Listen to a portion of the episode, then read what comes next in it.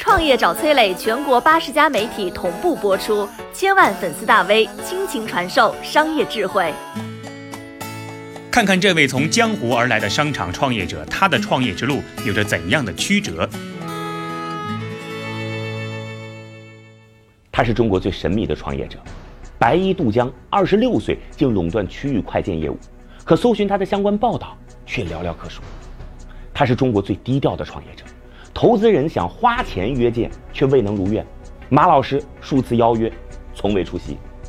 他是中国最孤傲的创业者，面对最强大的电商帝国，仍然复险固守，自成一派。他就是顺丰帝国的缔造者王卫。一九七一年，王卫出生在上海，父亲是俄语翻译，母亲是大学老师。七岁那年，王卫一家人移居到了香港，开始了背井离乡的生活。因为初来乍到，举目无亲。纵有一身本领，王卫的父母也只能从事一些简单的体力活挣到的钱勉强维持全家的生计。身为军人出身的父亲性格刚毅，面对生活的压迫仍然保持着不屈的姿态，而知书达理的母亲则教会了王卫如何善待他人。父母啊，种下了王卫性格中刚毅和侠情的种子。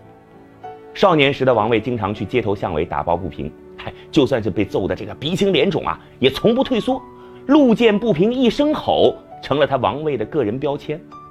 时间一长，很多人都认识了这个愣头青，他也有了一批能够称得上是肝胆相照的兄弟。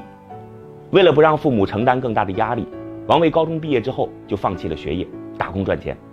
最开始的时候呢，在这个印染厂做小工，哎呀，磨的是满手血泡呀，挣的钱却少得可怜。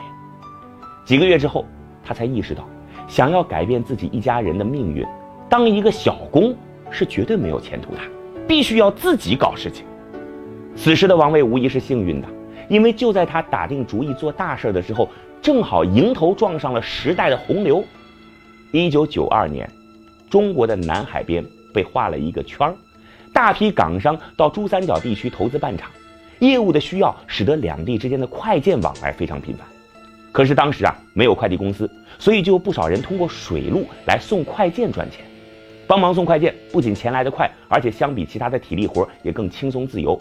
王卫意识到，这会是一个巨大的商机。此时，他在江湖中的人脉积累成了最大的财富。送快件这个生意啊，只需要王卫有脑子，其他人跨步子有胆子就可以了。带着这群街头巷尾靠拳头交来的江湖儿女，王卫开始鼓捣起了自己的公司。虽然刚开始的时候赚的钱并不多，但是他总会惦记着陪自己打天下的这一帮好兄弟，好处宁愿自己不要，也得先分给兄弟们。当时顺丰十多号人，每个月工资最少的就是王卫自己。王卫定下了每天六点准时下班的规定，可是每次有客户六点以后打来电话，都是他王卫亲自接见，干最多的活，拿最少的钱。带头大哥这四个字啊，不是王卫自封的，是凭着侠义立起了大旗。传统快递的行业是拼杀出来的版图，王家军齐心协力，步调一致。一九九七年，顺丰几乎垄断了所有两岸往来的快件业务。这一年，王卫才二十六岁。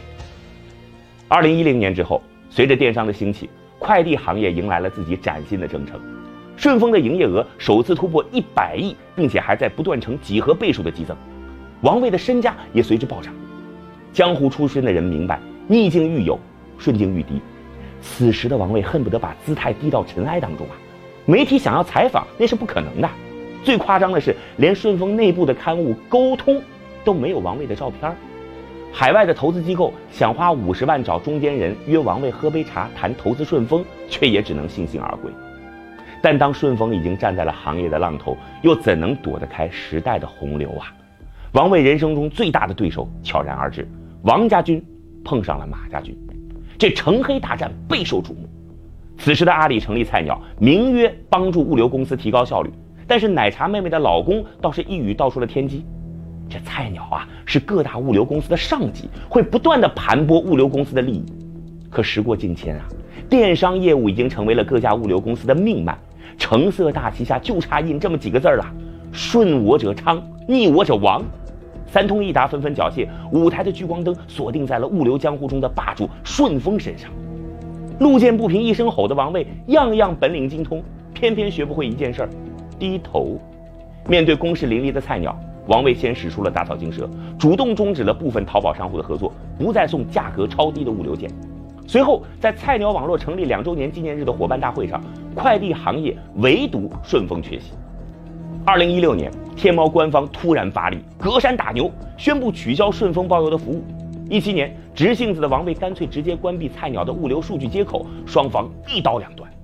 有传言说啊，在阿里与顺丰憨斗之时，马老师曾数次托人邀王卫见面，但是终未能如愿。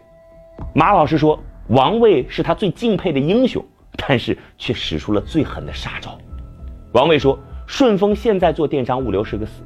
顺丰现在不做电商物流，将来可能也是个死。言语中已经将生死置之度外。最终啊，在有关部门的协调下，成黑大战鸣金收兵。但是这个中的恩怨却早已种下。王卫和大多数的成功者啊，绝不是一种类型的人。有钱之后的王卫依然没有忘记自己最初的那帮兄弟们。其中有一个伙伴因为身体原因无法工作，王卫说：“后半辈子由他高薪养着，不用干活了，他不怕别人嚼舌头。”二零一六年，北京的一名顺丰小哥不小心剐蹭到了一辆小轿车，在查看了车身之后，不过就是掉了点漆。可是这个车主啊，没有选择放过小哥，不仅用言语辱骂，还不断的扇着小哥的耳光。得知消息后的王卫暴跳如雷，发誓一定要追究到底。最终，顺丰不依不饶，车主被刑事追责。顺丰上市的那天啊，王卫还把这个被欺负的小哥一起带上，敲响钟声。商场中有两种人。一种呢会把这勾心斗角的商战比喻成江湖，而另一种，它就来自于江湖。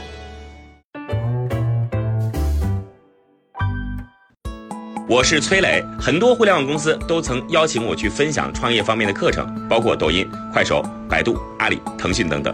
我把主讲内容整理成了一套音频课程，里边包含如何创业、如何做副业、优质项目剖析等等，相信啊会对您有所帮助。下拉手机屏幕，在节目简介里边添加我的个人微信，这套课程今天免费送给您，快去领取吧！创业找崔磊，全国八十家媒体同步播出，千万粉丝大 V 倾情传授商业智慧。